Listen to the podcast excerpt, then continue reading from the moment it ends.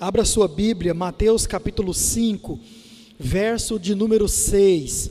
Novamente nós estamos lendo esse verso, porque esse é o terceiro domingo que nós estamos em um único sermão. Esse sermão começou no domingo trazado e ele então teve a sua continuidade no domingo passado, e pela graça de Deus nós vamos terminá-lo hoje. Por isso, ainda a leitura desse verso, para que no domingo que, vi, que vem, querendo Deus, a gente continue a estudar sobre as bem-aventuranças. Nós tivemos aí um, um hoje pela manhã, né, através da nossa EBD, e vamos continuar meditando de forma profunda na palavra do nosso Deus. Você já abriu a sua, já abriu a sua Bíblia? Amém? Pode ler comigo? Vamos lá? Todos juntos em uma só voz, em uma só versão. Bem-aventurados os que têm fome e sede de justiça, porque serão saciados. Amém? Feche os teus olhos mais uma vez e fale com o Senhor. Deus Santo e Eterno, te louvamos pela tua palavra. Obrigado, ó Deus, por esse momento onde podemos meditar nela. Pedimos ao Senhor que fale aos nossos corações e nos capacite, ó Deus, a praticar a tua palavra a partir daquilo que vamos aprender. Oramos no nome de Jesus. Amém e amém. Fome e sede de justiça. Então, irmãos, vamos terminar esse sermão que nós começamos aí alguns domingos atrás e ainda falando sobre a quarta bem-aventurança que é sobre aqueles que têm fome e sede de justiça. Antes de avançarmos, eu quero trazer aqui à sua memória algo que nós falamos no domingo passado, para que você se lembre, ou você que não veio ou não assistiu pela internet, você possa se ater daquilo que nós estamos falando. Primeiro, nós percebemos que Jesus ele usa a mesma palavra, justiça, mais vezes aí no decorrer do seu sermão. Nós lemos Mateus 5, o verso 6, o nosso texto áureo, também o verso de número 10, importantíssimo para a nossa compreensão de justiça. Nós vimos que quando Jesus chega em, no verso 10, onde ele diz: Bem-aventurados os perseguidos por causa da justiça, ele menciona mais uma vez, porque a essa altura ele já nos ensinou o que é justiça, e nós aprendemos isso. Também vimos Mateus 6, o verso 1 e também o verso 33, texto bem conhecido também. E também, irmãos, nós vimos que esses detalhes, eles precisam nos chamar a atenção, eles precisam ser analisados por cada um de nós. E a pergunta que nós devemos fazer, e fizemos domingo passado, é a seguinte: por que Jesus não usa as outras palavras das bem-aventuranças no decorrer do seu sermão de forma necessária, de forma propriamente dita? E por que que ele então usa a palavra justiça? Mais vezes no seu sermão. E nós então vimos, e é o que nós vamos continuar analisando hoje, ah, no decorrer do nosso sermão. Em segundo lugar, nós vimos que para entendermos melhor o que Jesus quer dizer com ter fome e sede de justiça, primeiro nós precisamos entender a estrutura de todo o Sermão do Monte, e nós começamos a fazer isso através das bem-aventuranças. Você viu que a partir da estrutura, as bem-aventuranças elas são oito, e nós olhando para as bem-aventuranças, aí do verso 3 ao verso 10, nós percebemos que é possível dividi-las em dois grupos de quatro. Primeiro grupo, do verso 3 ao verso 6, é o primeiro grupo, e o segundo, do verso 7 até o verso de número 10. Você viu que o verso de número 11 não é uma nova bem-aventurança ou uma outra bem-aventurança, mas sim ela é o término da oitava bem-aventurança citada no verso de número 10. Domingo passado também, dentro dessa estrutura, você viu que o primeiro grupo das bem-aventuranças dá uma ideia de esvaziamento, dá uma ideia de que alguém, ah, por ser pobre em espírito, por chorar, por ser manso, você já sabe o significado de tudo isso. Ele se esvaziou, e em se esvaziando agora ele está totalmente vazio e por isso ele tem uma fome e uma sede insaciável.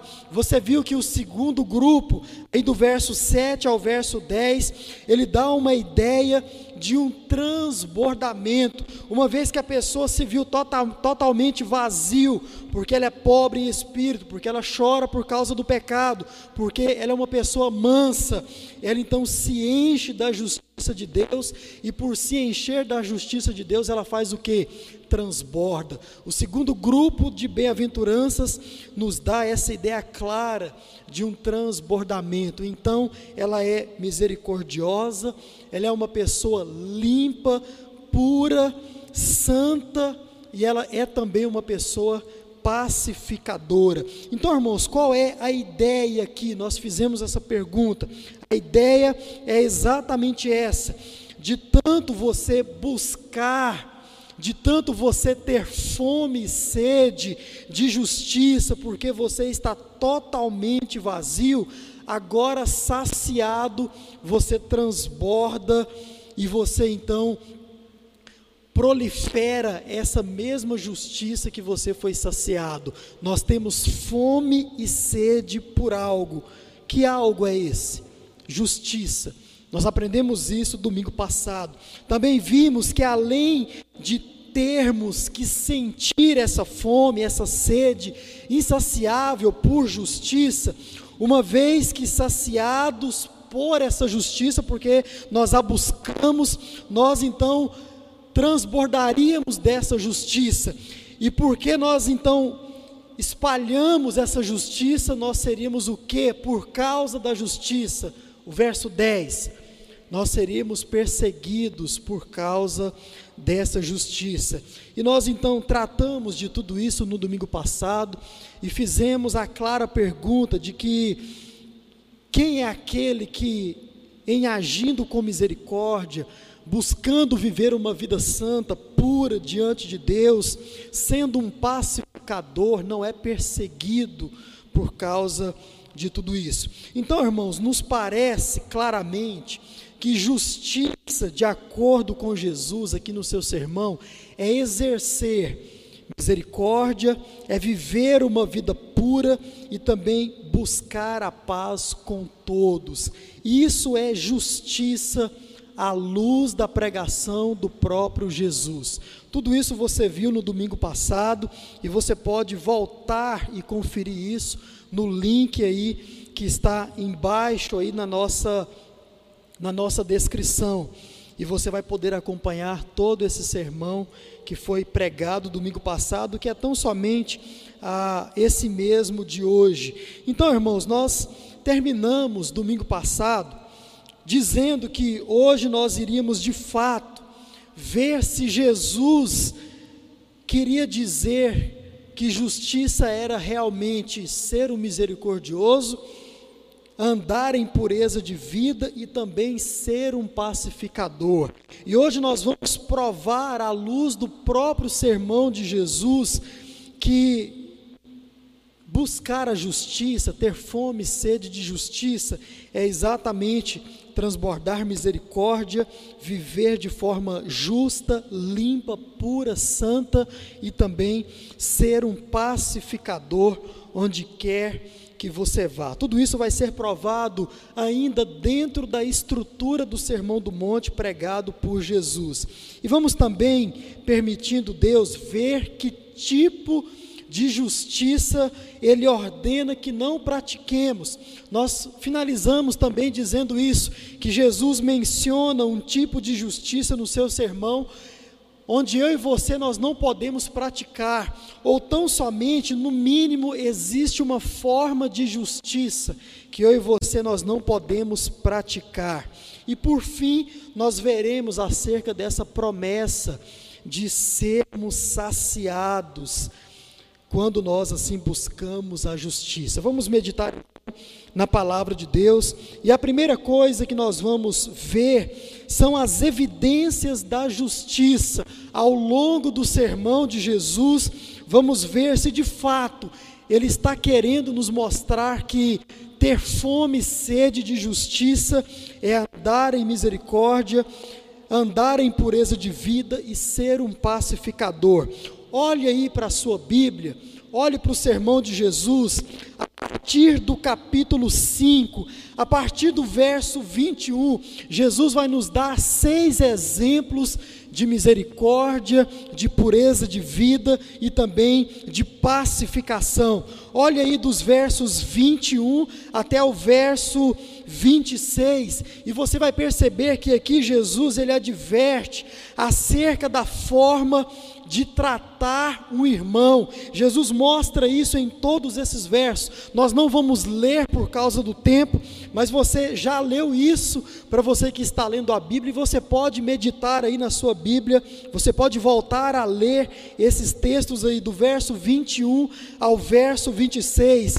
Jesus adverte acerca de como nós devemos tratar um irmão. Jesus não diz tão somente que nós não devemos matar, mas Jesus vai além de tudo isso. Jesus ele diz que nós não devemos sustentar raiva para com o nosso irmão. Jesus também diz que nós, deve, nós não devemos maltratar o nosso irmão. Jesus diz que nós não devemos tão somente maldizer o nosso irmão. Tudo isso está aí nesses versos. E ele diz mais: diz que nós devemos entrar em acordo com o nosso irmão, diz que nós devemos nos reconciliar com o nosso irmão, até mesmo quando nós, antes de virmos aqui depositarmos a nossa oferta. Tudo isso está aí dos versos 21 até o verso de número 26. Agora, irmãos, olhando para essa estrutura, eu te faço uma pergunta muito simples: o que significa dizer tudo isso? Se não buscar a paz. O que significa dizer tudo isso se não ser um pacificador? Percebe o que Jesus está querendo nos ensinar? Agora, uma coisa interessante. Quando nós olhamos lá no verso 21 e Jesus diz a respeito do irmão, irmãos, esta palavra irmão que Jesus menciona aqui, ela tem uma expansão, ela se abrange, porque irmão aqui não quer dizer tão somente o seu irmão em Cristo, Irmão aqui não quer dizer tão somente o seu familiar, mas irmão, essa palavra irmão, usada por Jesus, ele quer dizer o seu irmão em Cristo, quer dizer o seu parente, quer dizer uma pessoa da mesma comunidade, da mesma cidade que você, e quer dizer também uma pessoa de qualquer outra cidade, qualquer outra vizinhança ou seja, quem é o irmão que Jesus diz que você deve buscar a paz com ele? Todos.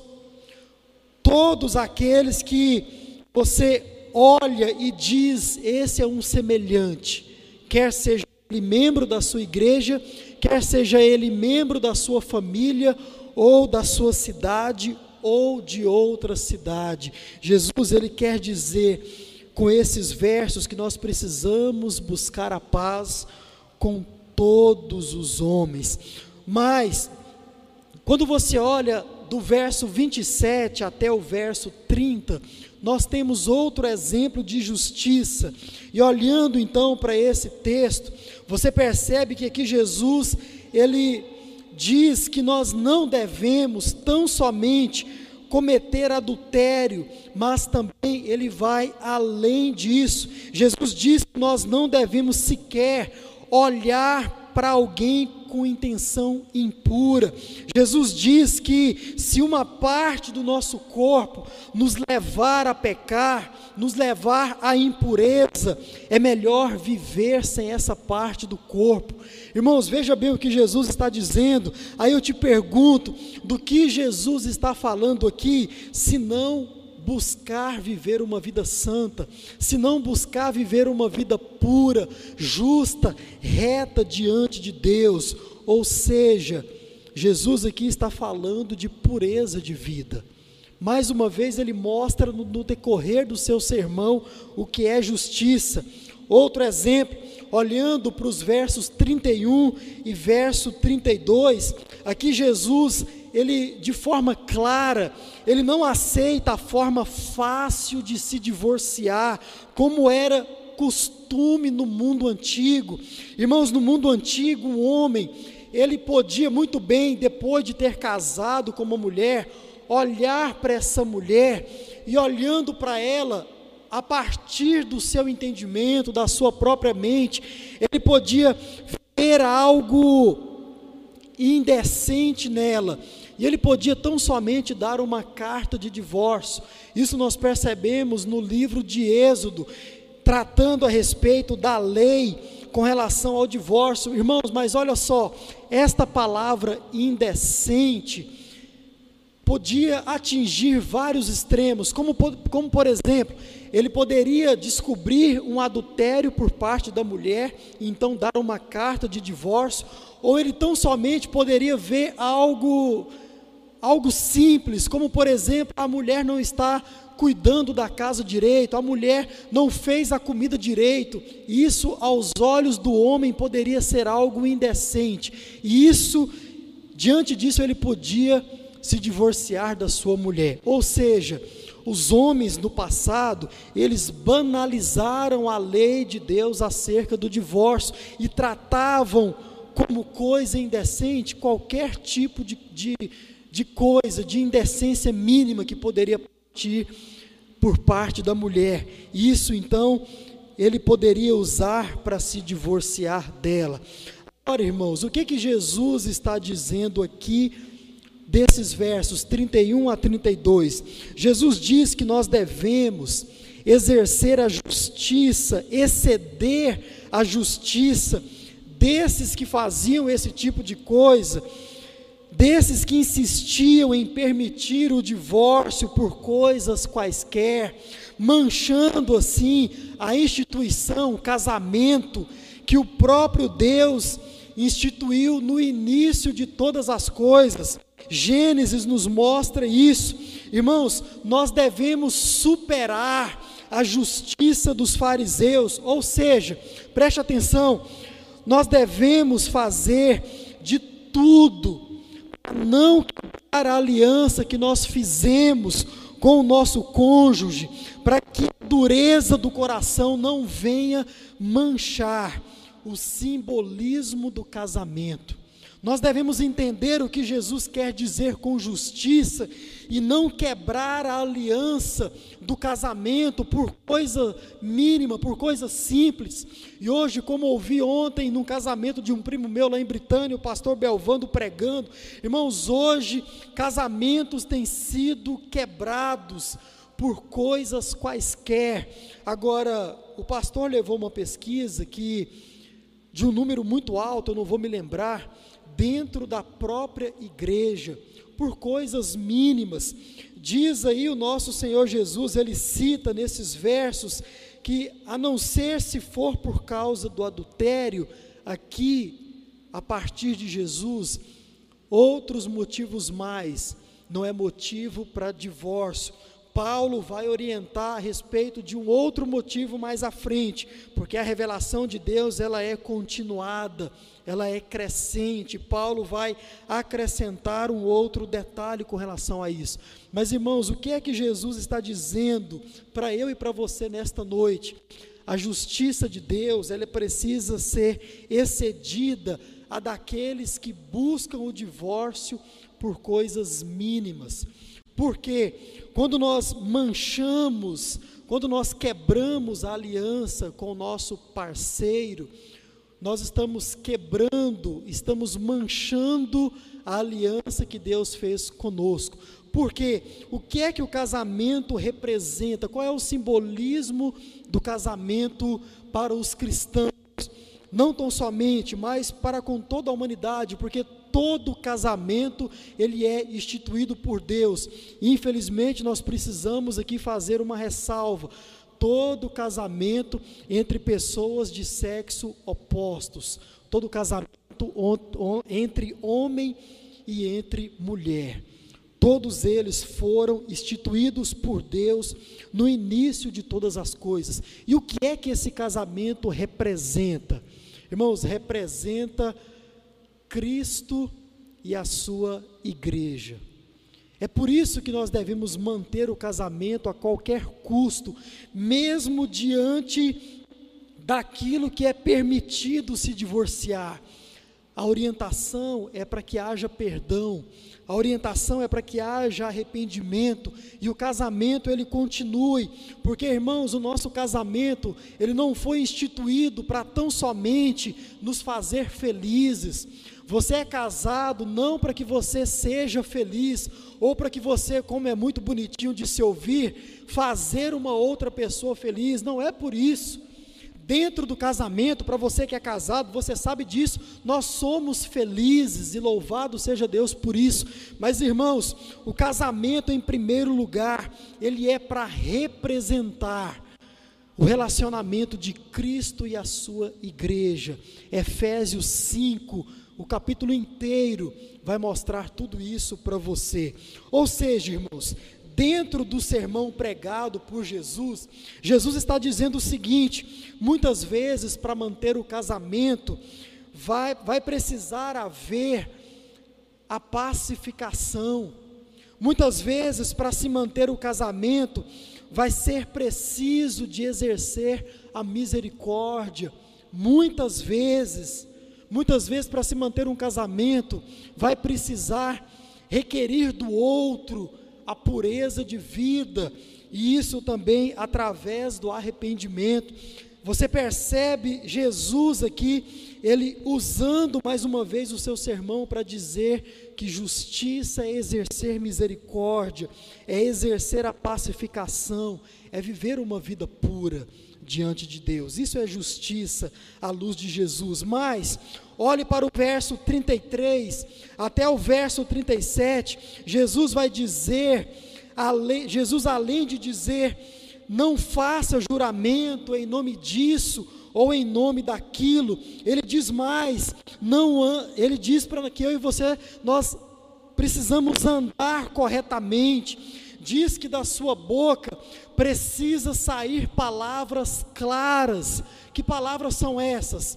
Sim, sim e não, não. Isso deve sair da sua boca. Como você viu hoje pela manhã, você não precisa jurar por coisa alguma, em nome de quem quer que seja, porque as pessoas precisam olhar para você e dizer o seguinte: não, essa pessoa, a palavra dela já basta.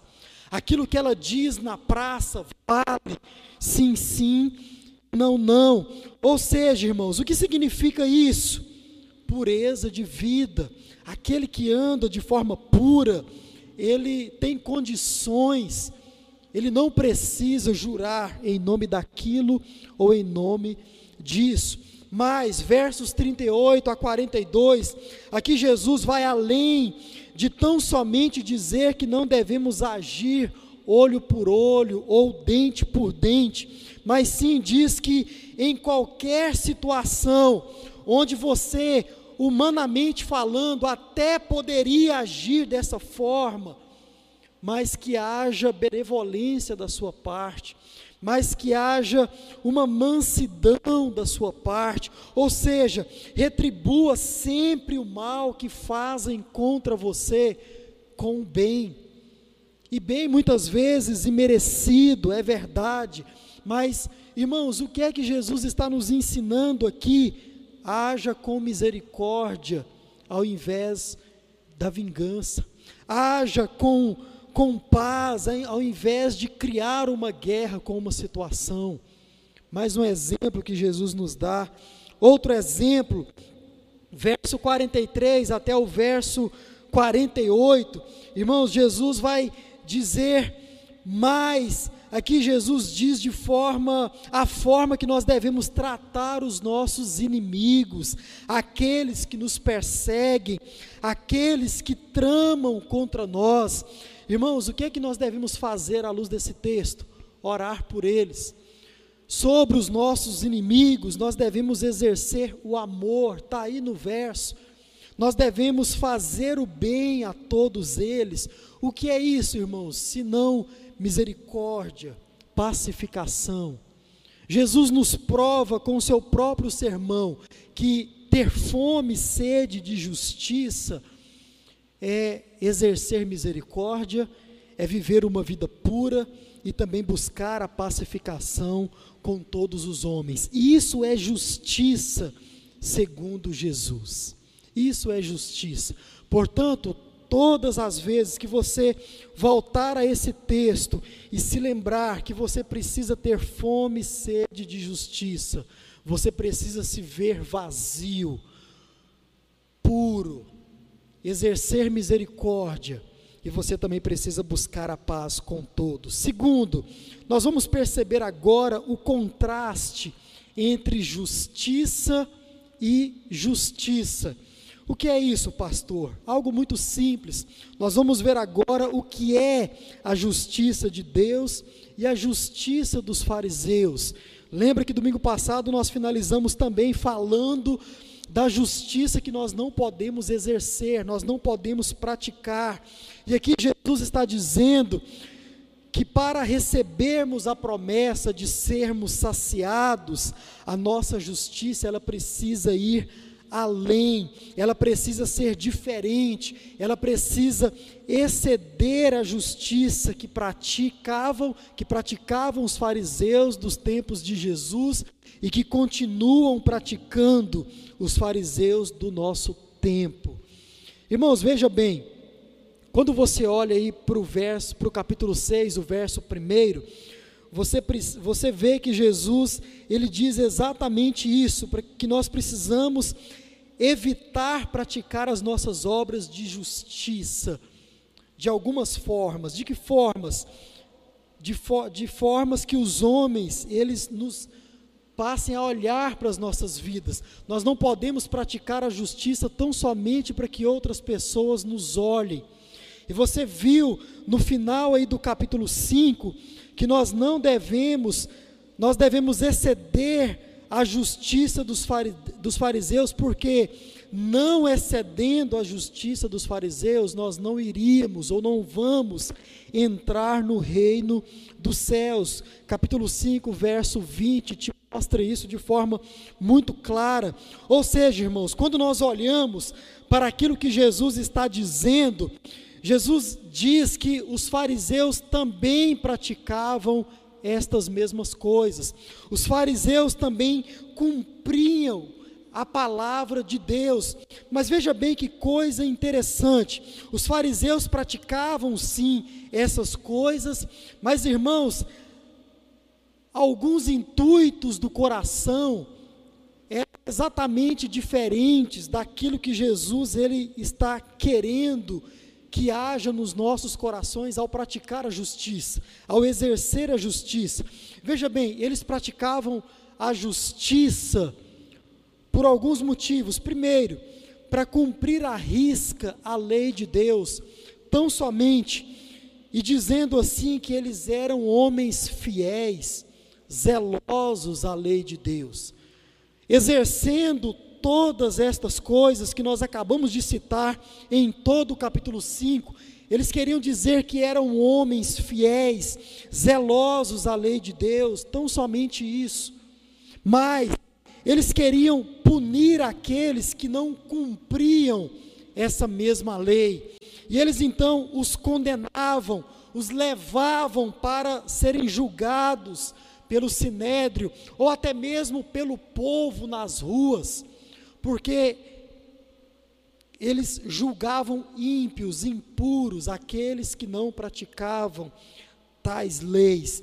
E mais, para serem vistos pelos homens, eles queriam ser admirados pelos demais. Os fariseus queriam mostrar que eles eram homens que praticavam a lei de Deus, santos, irrepreensíveis.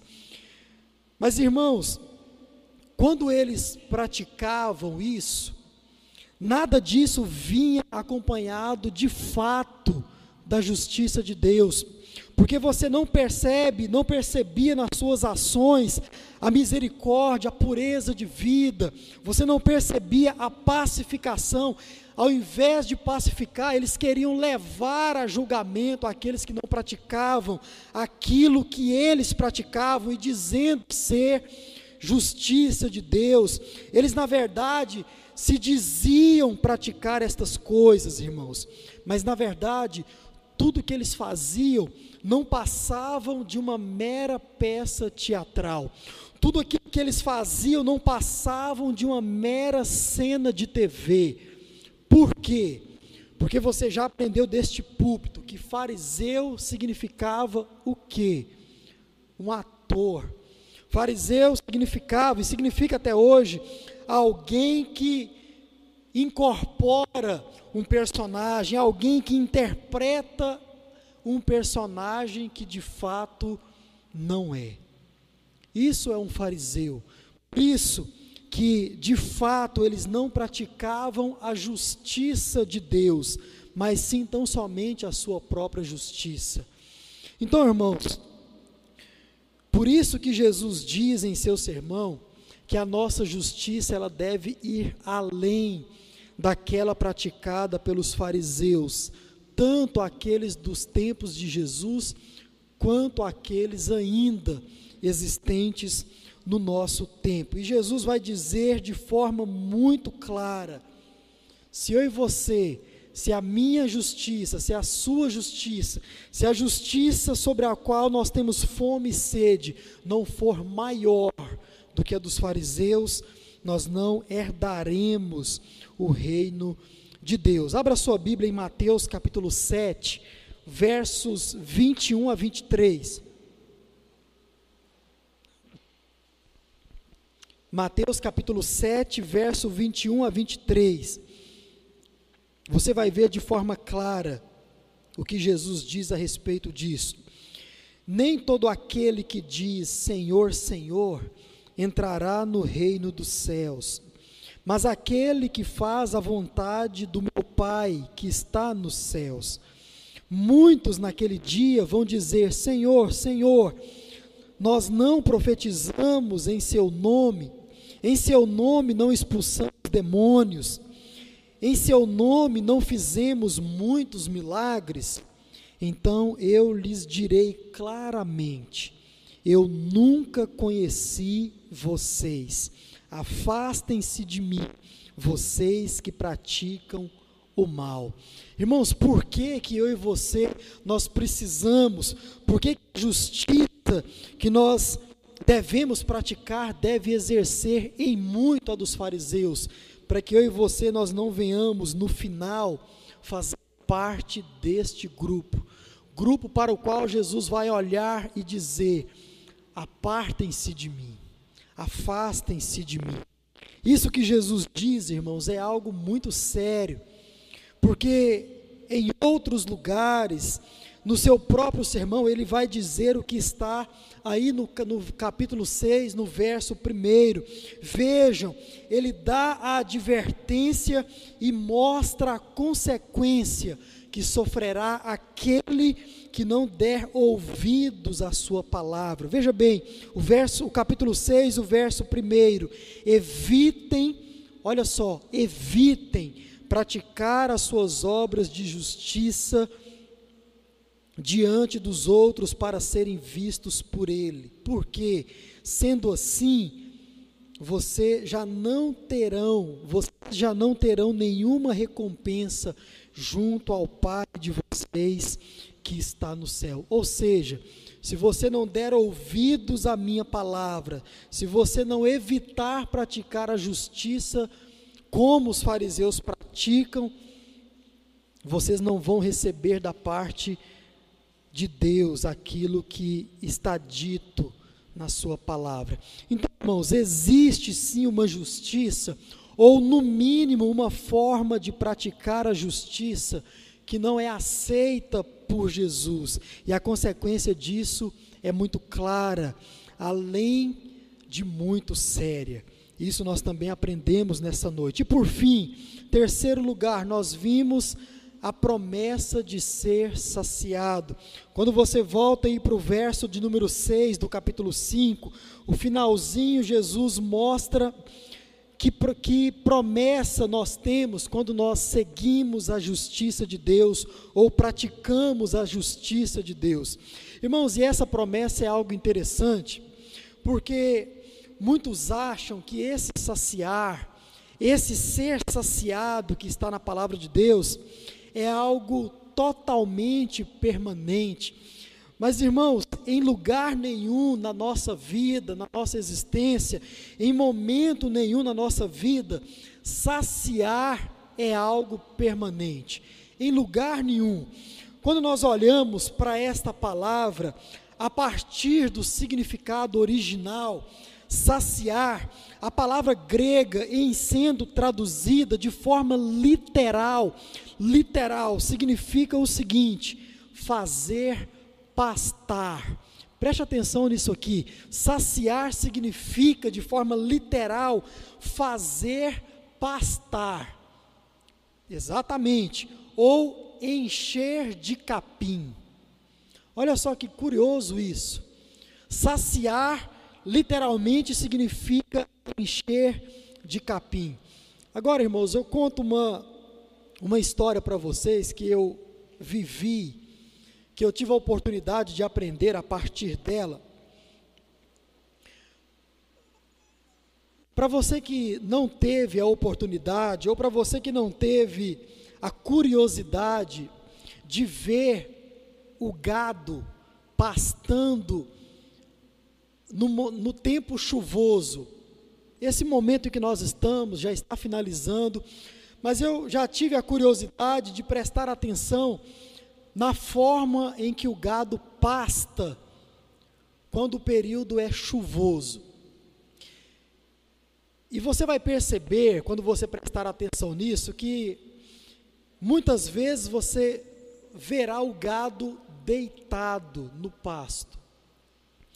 E eu tinha um entendimento a respeito disso, e de certa forma esse entendimento é sim, pode ser verdade. Porque eu achava, na minha cabeça, que toda vez que eu via um gado pastando em tempo de seca, ele só pastava em pé. E eu tinha algo na minha cabeça e eu dizia assim: não, o gado ele só pasta em pé, ou ele não deita no tempo da seca, por quê?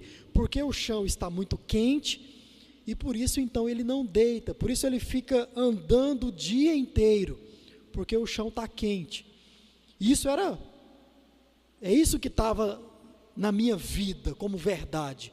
Isso pode ser verdade. O gado, ele talvez não deite no tempo da seca, porque o chão, pode ser porque o chão possa estar muito quente.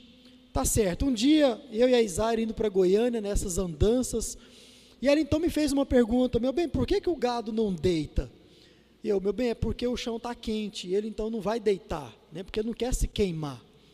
Tá certo, ótimo. E no tempo das águas, da chuva, é muito comum você ver o gado deitado.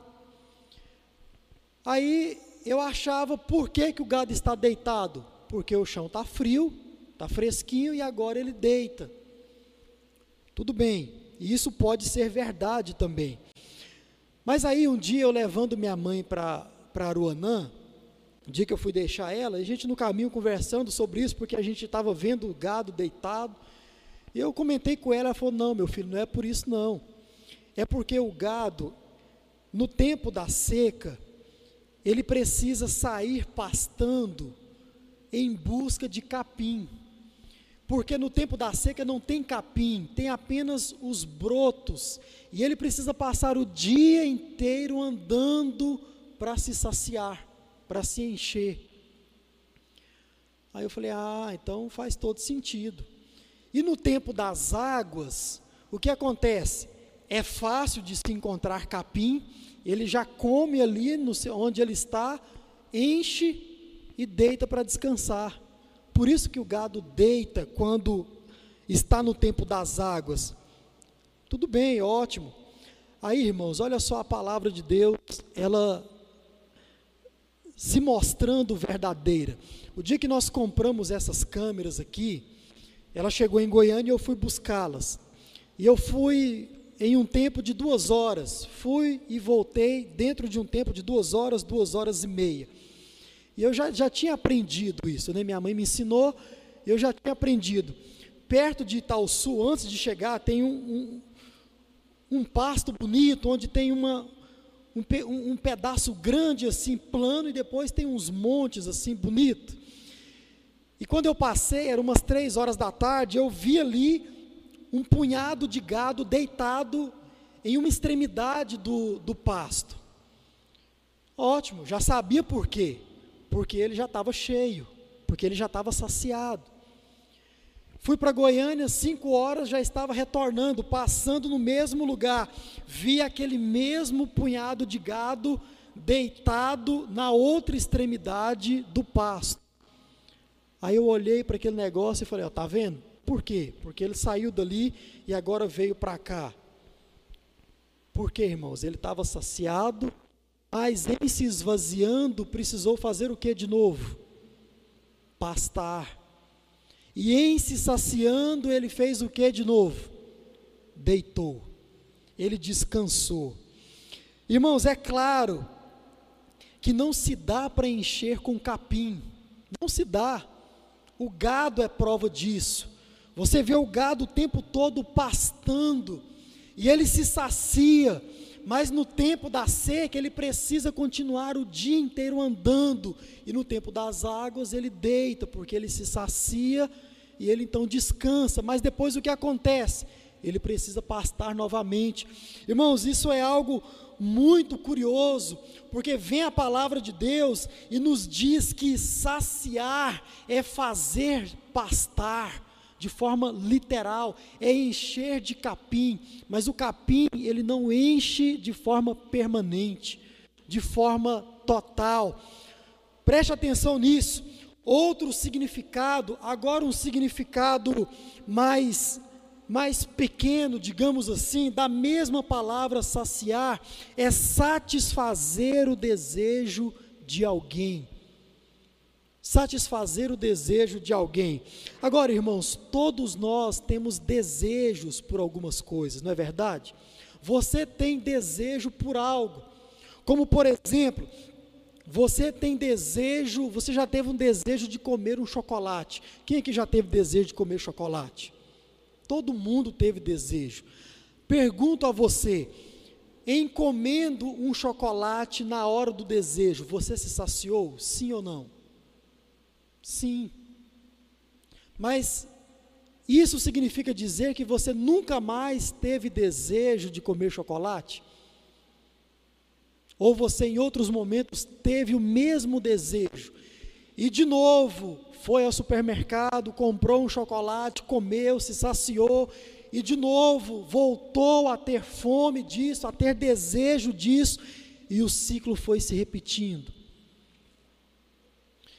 Irmãos, a palavra de Deus ela é muito clara que nós seremos saciados à medida que nós vamos tendo fome e sede de justiça.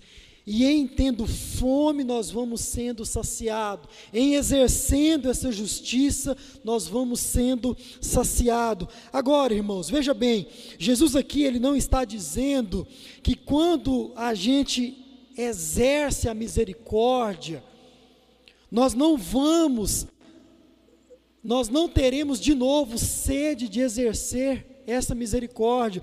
Jesus não está dizendo que quando nós conseguirmos dizer não ao pecado, exercendo assim, buscando assim a pureza de vida, nós não vamos voltar a ter fome e sede de dizer não ao pecado de novo. Jesus não está dizendo isso. Mas irmãos, Jesus está dizendo aqui duas coisas em ser saciado. Primeiro, veja bem, quanto mais você corre atrás destas coisas, que coisas? misericórdia, ser misericordioso, viver em pureza de vida e exercer a paz, mais você sentirá vontade de viver assim. Quanto mais justiça você busca, mais você vai ser saciado porque buscou essa justiça, mais você vai sentir a necessidade. Lembra o significado de fome e sede? É uma fome e sede insaciável, é como se você estivesse passando de fato uma necessidade por estas coisas.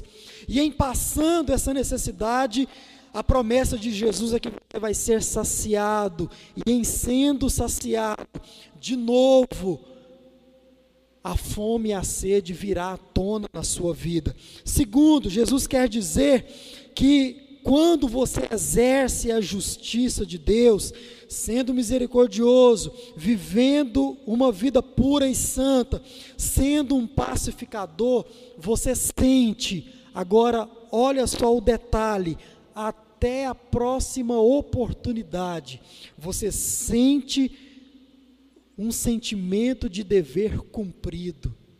Ou seja, quando você exerce a misericórdia sobre a vida de alguém, vem sobre você um sentimento de dever cumprido. Eu cumpri o meu papel como crente em Jesus, fui misericordioso.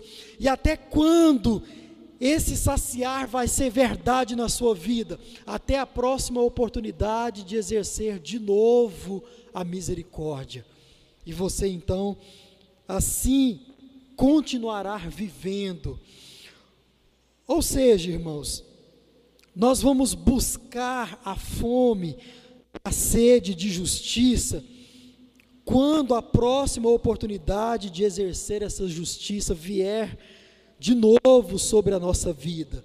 E de novo, a fome e sede vai se renovar novamente, novamente e novamente nas nossas vidas. Ou seja, irmãos, parece que ser saciado, preste atenção, é ter a capacidade de continuar tendo fome e sede de justiça. Jesus está deixando muito claro que ser saciado é ter a capacidade de continuar sentindo fome. Olha que coisa maravilhosa. Deus te dá a oportunidade de continuar querendo ser o misericordioso, ser o misericordioso, buscar viver uma vida justa, santa e ser um pacificador. Ser saciado é ter a capacidade de continuar buscando a justiça de Deus sempre e sempre.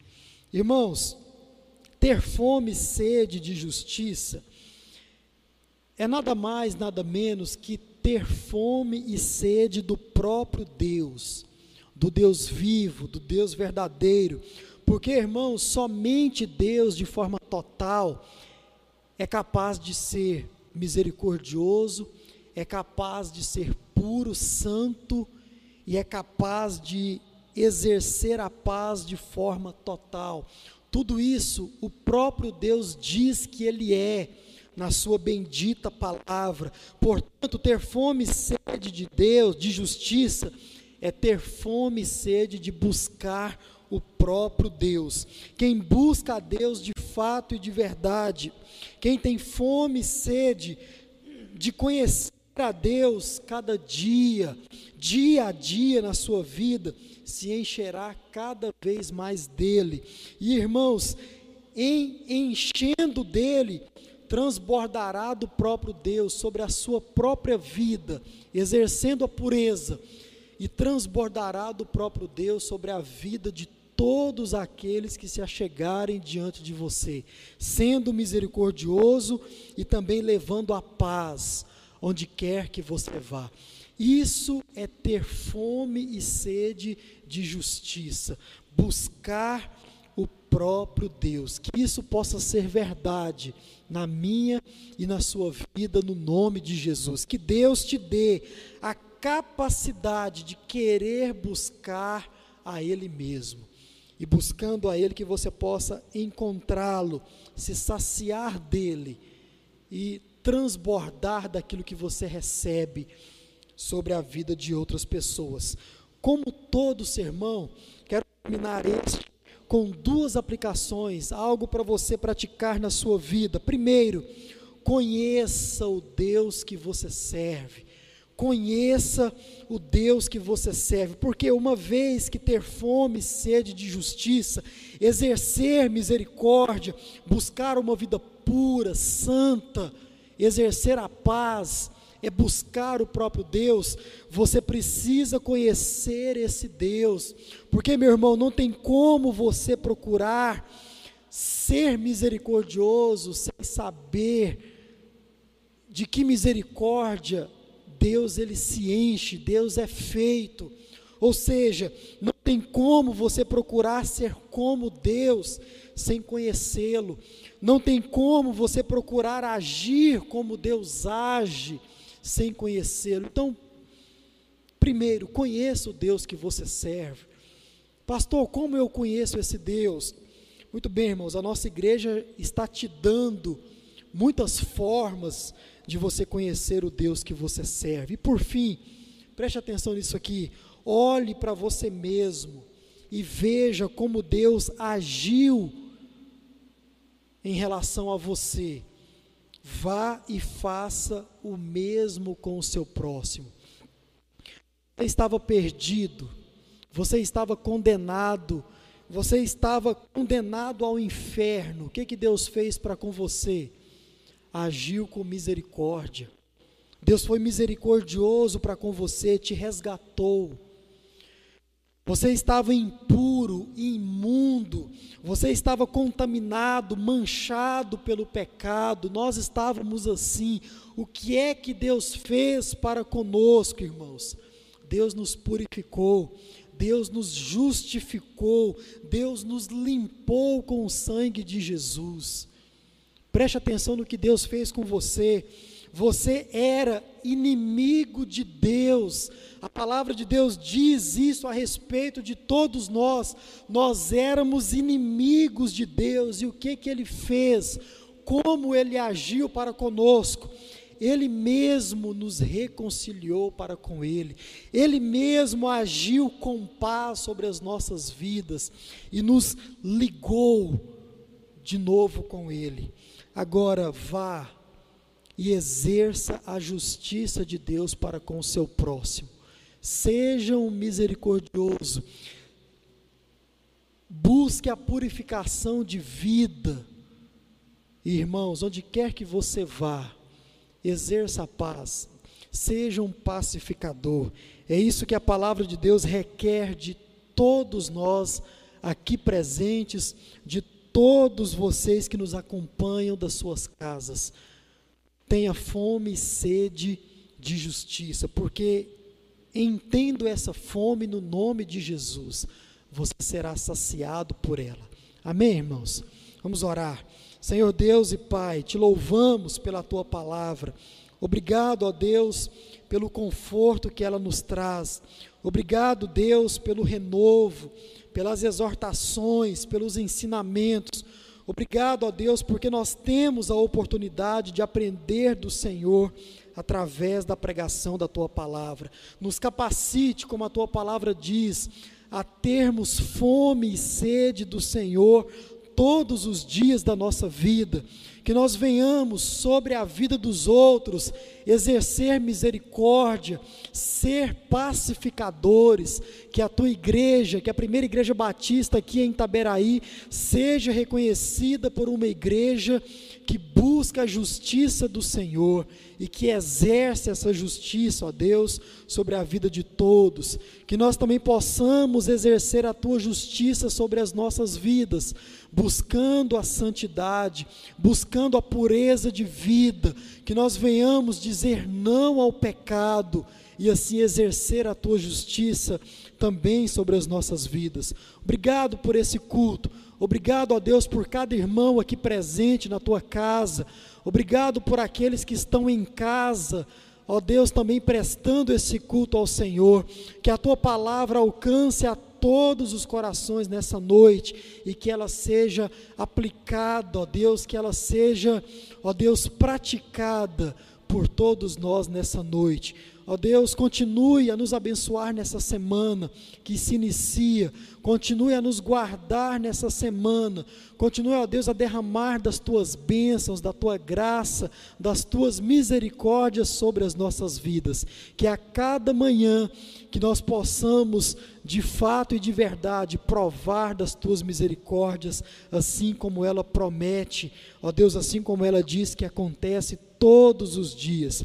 Continue abençoando os enfermos, continue abençoando os internados, continue abençoando, ó Pai, todos aqueles que carecem da cura do Senhor, aqueles que sofrem, que estão se recuperando, ó Deus, as famílias enlutadas, ó Deus, vá de encontro à nossa irmã que perdeu o seu marido hoje, ó Deus, vítima do Covid, pastora, ó Deus, Abençoe que o teu conforto, que o teu renovo seja sobre a vida dela nesse momento, sobre a vida da sua família. E assim, ó Deus, para com todos aqueles que passam pelo luto nesse exato momento. Te louvamos por esta noite de louvor e adoração ao teu santo nome. E pedimos a tua bênção sobre as nossas vidas e oramos em nome de Jesus. Amém.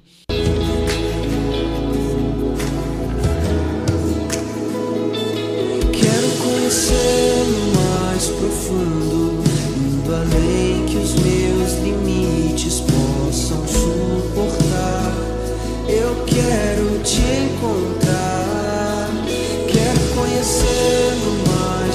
indo além que os meus limites possam suportar. Eu quero te encontrar.